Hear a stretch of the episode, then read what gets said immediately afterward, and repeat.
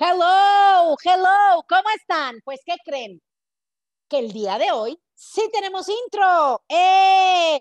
Es que Monse quiere que les diga algo, pero dice, es que ya no tenemos intro. Dije, o sea, o sea, güey. O sea, nosotros somos las jefas. Nosotros podemos hacer lo que se nos dé la gana, ¿no?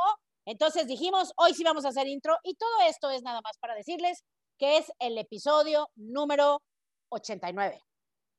Nada más para eso queremos el intro, o sea, ¿por qué? Ahorita después de mi cancioncita de hola y demás, le vamos a preguntar a Monse por qué no podíamos decir esto empezando el podcast normal. Bienvenidos. Bienvenidos a mi podcast. Soy Asia, una chava que siempre fui alegre, soñadora, luchona, pero con los años me fui haciendo como zombie, me apagué, me desanimé y me amargué. Hasta que un día desperté y dije, ya, ya no quiero ser así. Cada semana hablaremos de un tema que te hará pensar, te hará reír y sobre todo te dará ideas nuevas para sacar de dentro lo que realmente eres para que seas mucho más feliz. Bienvenidos.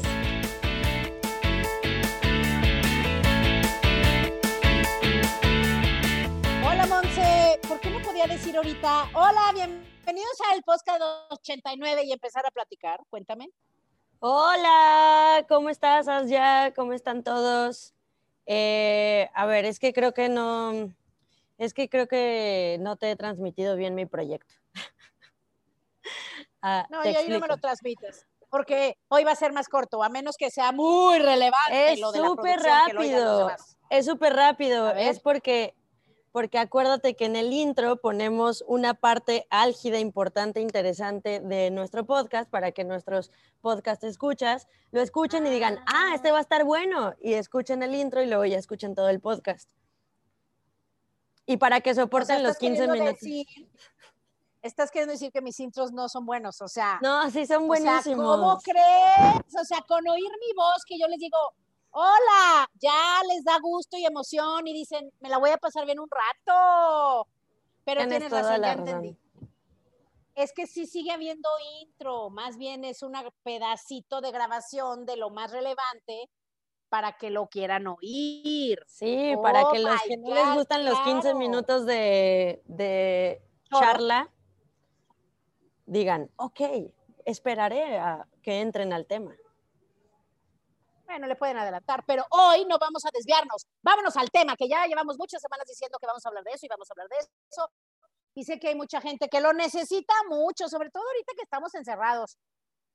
Hoy vamos a hablar de un tema de relaciones que, híjole, digo, Monse ya saben, ella siempre nos va a decir que su relación es lo máximo, que bla, bla, bla, bla, bla, bla, bla. Pero el resto de las personas normales en el mundo, sí tenemos retos en las relaciones, ¿no, Monse? Sí, yo no sé, como que no fueron al mismo seminario que yo fui antes de nacer. Yo fui al seminario del yo y ahí me dieron total paz y serenidad en las relaciones humanas. Claro, y además siempre traes puras personas que nunca tienen ningún problema contigo, pero te voy a decir la verdad y aquí ya no estoy choreando, ni en guion ni en papel. Este, ¿por qué me estás tapando la cara? A ver. O sea, Monse, si pudieran ver esto en video ya, ¿cuándo vamos a tener esto en video? Ya, no me voy a desviar. Pero si la vieran todo lo que hace, o sea, durante el podcast, luego cómo me voy a concentrar. Pero lo que te iba a decir es que la verdad, y esto sí es verdad, ¿cómo vamos a tener problemas contigo en las relaciones? O sea, pues si eres un amor y eres una simpática y linda y no eres necia y nos haces reír todo el tiempo, ¿quién podría tener un problema contigo? Exactamente, yo no me puedo imaginar que alguien se arte con mi personalidad, no le puedo vislumbrar. No, la verdad que no, yo sí te extraño mucho.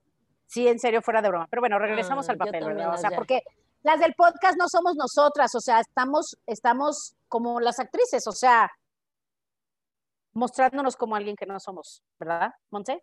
Sí. O tú sí eres así como eres aquí. Aquí, ¿cómo soy? ¿Cómo crees que yo soy aquí? Ya nos estamos desviando.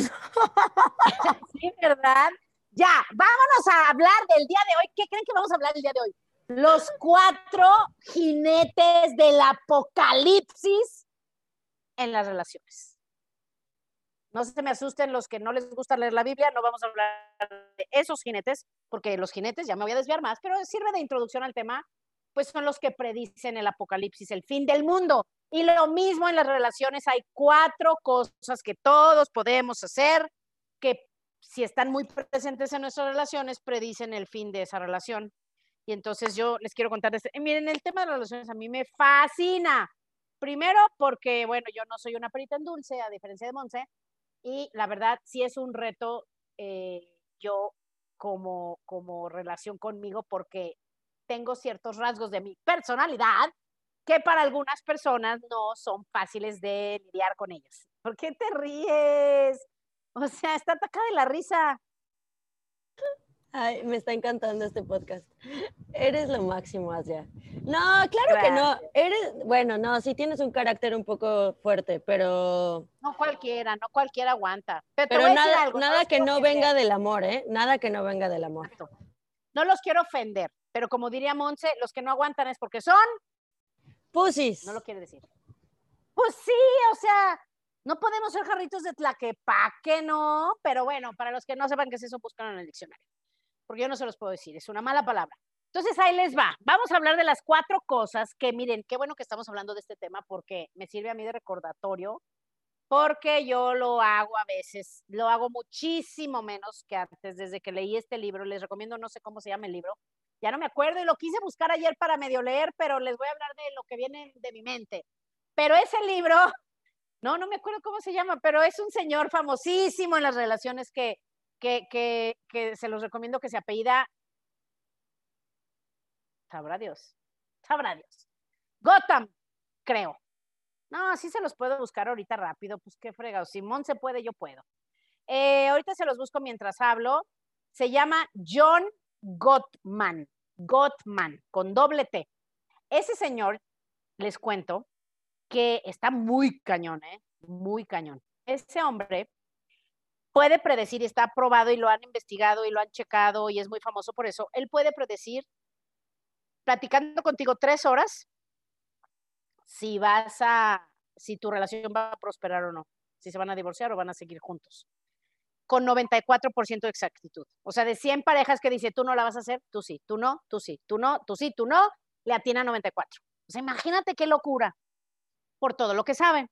Entonces, el día de hoy vamos a hablar de un pedacito de, de, su, de, sus, pues, de sus ideas, de sus cursos, de sus libros, que hablan de estos cuatro jinetes, que son las cuatro cosas que hacemos normalmente, en, sobre todo cuando hay cosas que no nos gustan o que no nos tienen a gusto o en discusiones.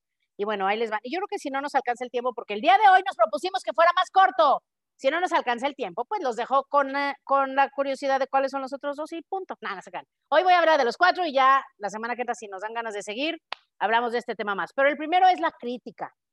Es la crítica. Es uno de los principales eh, elementos que predicen un divorcio o una separación y pues esa se entiende, ¿verdad? Porque pues en pocas palabras estás, no siempre es así, pero así es como se percibe.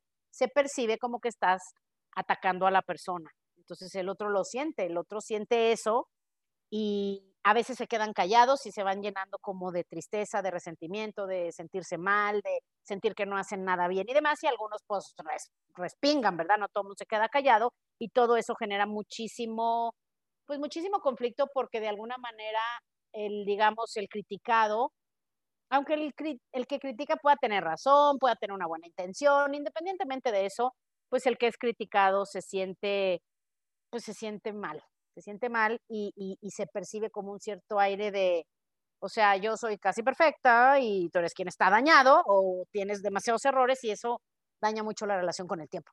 ¿Tú qué opinas, Monse, de esta? Yo, mi pregunta es, eh, justo ya lo mencionaste, o sea, pero ¿qué tal si el que critica tiene razones para criticar? O sea, ¿cuál sería otra manera de... Ay, muy bien, pero eso va a ser en las funciones. Ah, ok. Pero bueno, ahorita en corto, ¿qué podemos hacer? Bueno, de entrada, yo lo diría como a nosotros éramos cuando éramos jóvenes, ¿quién te preguntó? ¿Verdad? O sea, puede que tú opines bien, o sea, puede que tú tengas razón de algo que yo tengo mal o estoy haciendo mal, pero ¿quién te preguntó? para empezar, si es algo que dices, pues es que aunque no me preguntó, esto es algo que nos, que me afecta a mí porque estamos viviendo, por ejemplo, en una casa, que la pareja siempre hace algo típico, típico, que siempre hay cosas que hacen que no nos gustan, que si ya dejó la tapa del baño arriba, que si no le bajó, que si, porque todo lo del baño, ¿eh? Bueno, porque a lo mejor muchos hombres no se meten a la cocina, ¿verdad? Pero, pero en el baño pasan muchas cosas. ¿Qué si deja la toalla tirada? ¿Qué si deja los zapatos tirados? ¿Qué si la pasta de dientes no la, la plasta toda hecha bolas y se chorrea toda? Pura babosada.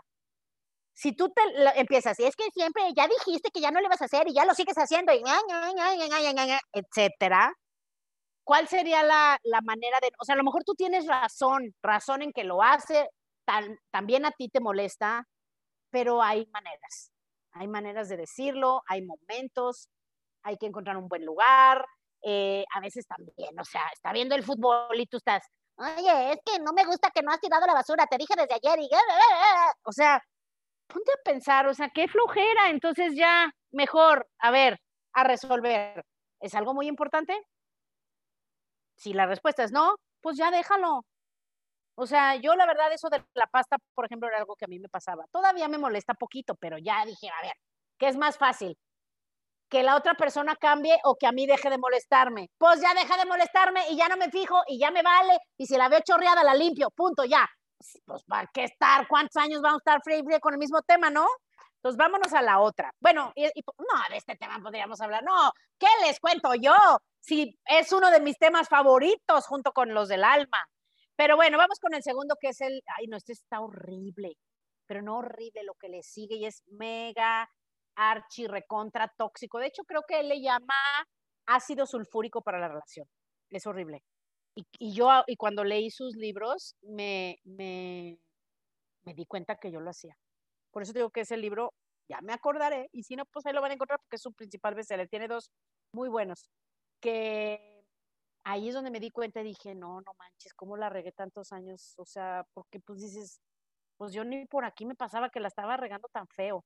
Pero ahí te va. Y ahorita nuestra querida Millennial nos puso, aquí me puso todos los libros del señor Gottman. Ay, muy bien.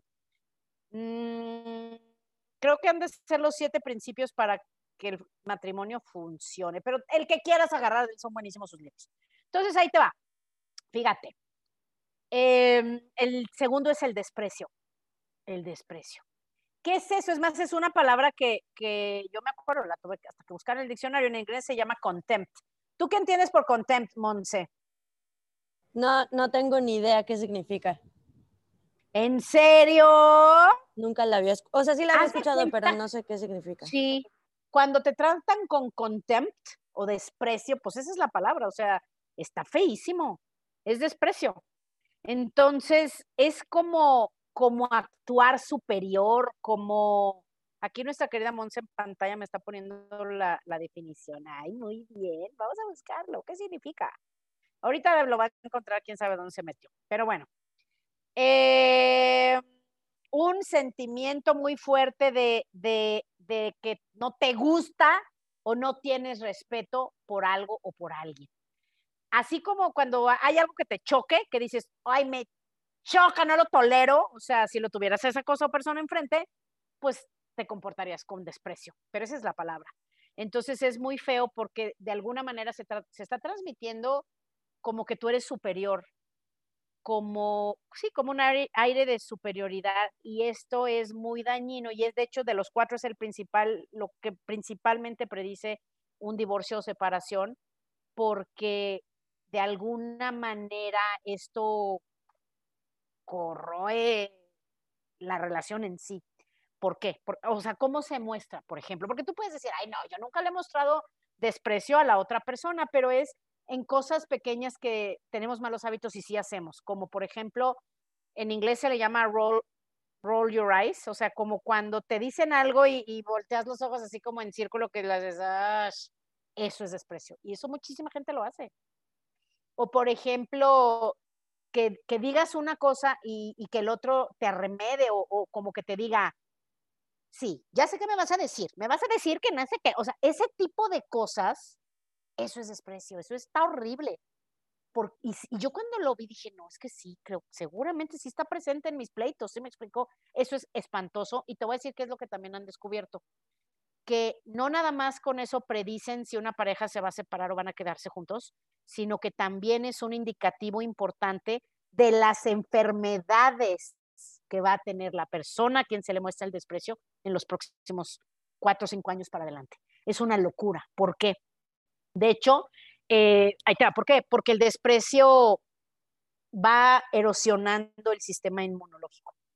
Imagínate además ahora, es una cosa loca que yo cuando lo oí dije, no manches, no puedo creer. Y sí, o sea, por ejemplo, en, la Universidad de Ohio han hecho muchos estudios de que cuando tú tratas a alguien con, desprecio o con ese desdén, eh, nosotros tenemos unas células T que, que, son linfocitos T que son que los necesitamos muchísimo. Esos en un ambiente así de, agresivo, de, corrosivo, no prosperan.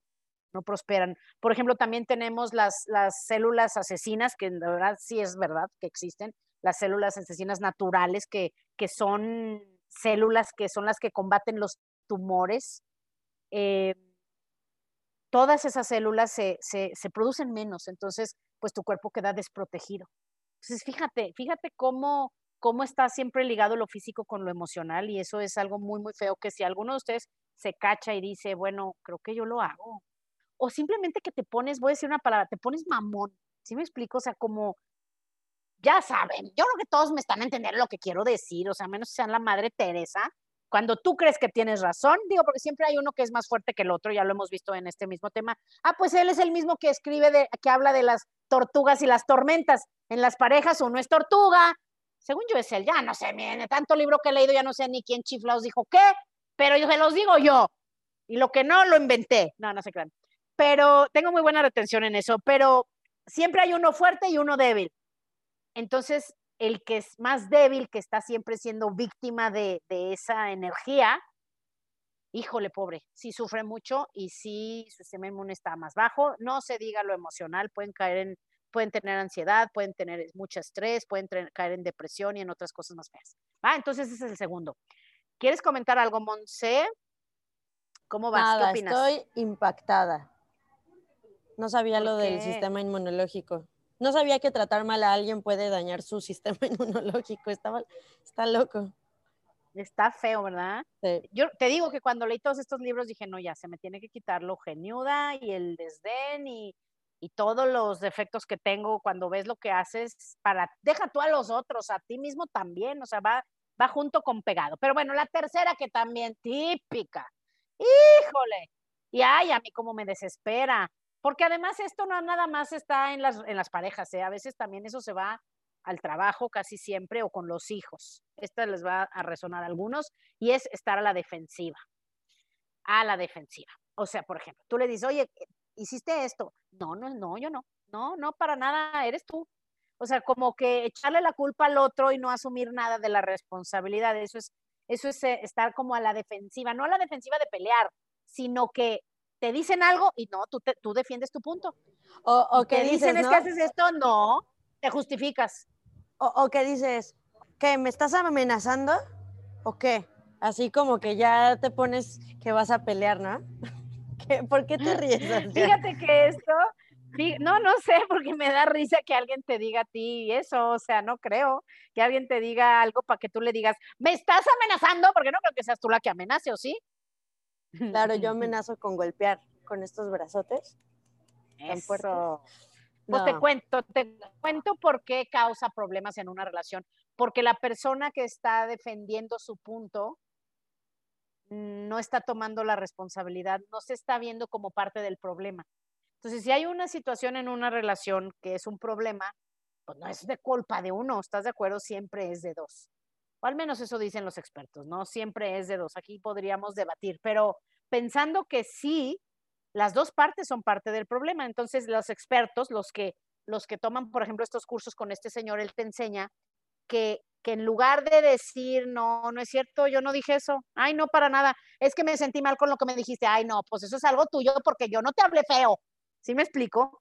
O sea, es eso, es no querer agarrar la responsabilidad y defender mi punto y mi postura y mis acciones. Entonces, los expertos te dicen que en lugar de actuar así, cuando la otra persona te esté diciendo algo, hay que escuchar, hay que escuchar y en lugar de decir, no, no es cierto, no, yo no fui, fuiste tú, no es así o lo que sea, decirle, esto les cuesta mucho trabajo a la mayoría, ¿eh? A mí me costó muchísimo, pero el día de hoy digo, no, hombre, esto ha salvado muchísimo de mis problemas en relaciones, la verdad es buenísimo, es decirle, ok, ok, me hace sentido, o entiendo que lo veas así. Dime más. Ahí no estoy queriendo cortar la, la plática, zafarme, evadirlo, decirte que estás mal. Al contrario, te puedo decir, ok, te puedo entender, dime más.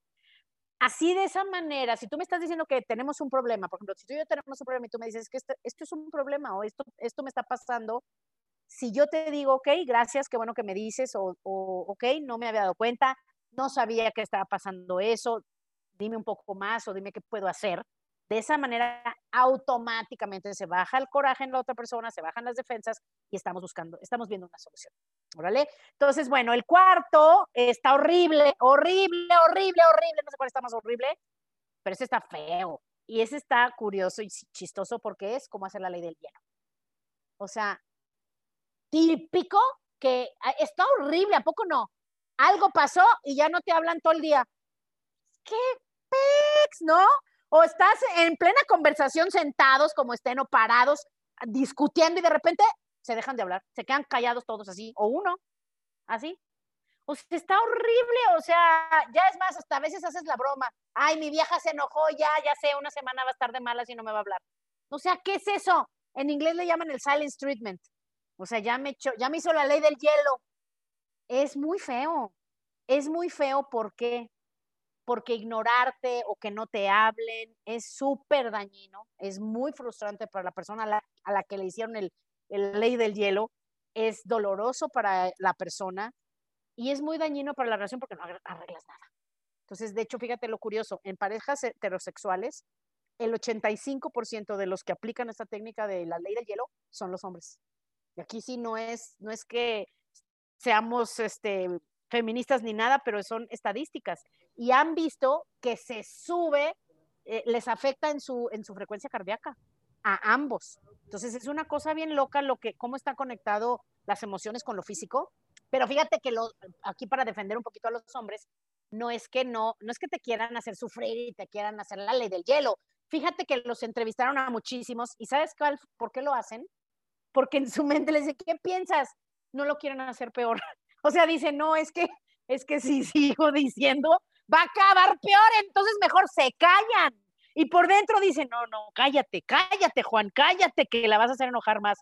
O sea, también a veces algunos piensan, o sea, ¿cómo habla esta mujer? Que no se cansa.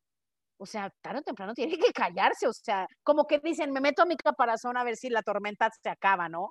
O sea, o, o dicen, bueno, ya, ya, ya en 10 minutos me tengo que ir a trabajar, o sea, ya aguanto aquí. Entonces, eso está horrible, porque ellos creen que esa es una solución, ellos creen que con eso se va a calmar la cosa, pero lo que no saben y de una vez se los decimos a los que nos choca que hagan eso, que no hablen, es que es como si le echaras, o sea, gasolina al fuego, quedarte callado. Entonces, ese es un hábito muy destructivo en el matrimonio y no hay que hacerlo. ¿Ok? Entonces, la verdad, yo creo que hoy puede ser uno de esos eh, podcasts cortos que hagamos para que nos cuenten en el grupo qué piensan, ejemplos, situaciones, pueden dejarnos videos, audios escritos para ver la próxima semana, pues algunos consejitos, ¿no? Para no hacer esto, Monse, ¿tú qué opinas? Sí, que nos cuenten qué jinete está merodeando su casa. Sí, uno, dos, tres o los cuatro. Tengo a los cuatro. Ya, sé, no, y sí te dice él, ¿eh? Te dice que van apareciendo, o sea, van apareciendo, no en orden, pero van apareciendo. Primero aparece uno, después aparece otro, después aparece otro. Cuando están los cuatro ya no hay nada que hacer. Entonces yo creo que este podcast que nos sirva para recordarlo, si te da inquietud este tema, busca algún libro de John Gottman o vea uno de sus cursos si hablas inglés, porque la verdad, digo, vinimos esta vida a ser felices, a tener retos y tener logros, pero, pero la mayoría de nosotros no vivimos y no estamos solos. Entonces, qué mejor que, que qué mejor que aquí me está tomando fotos Montes. Ven, me distrae un chorro, o sea, no manches. O sea, en lugar de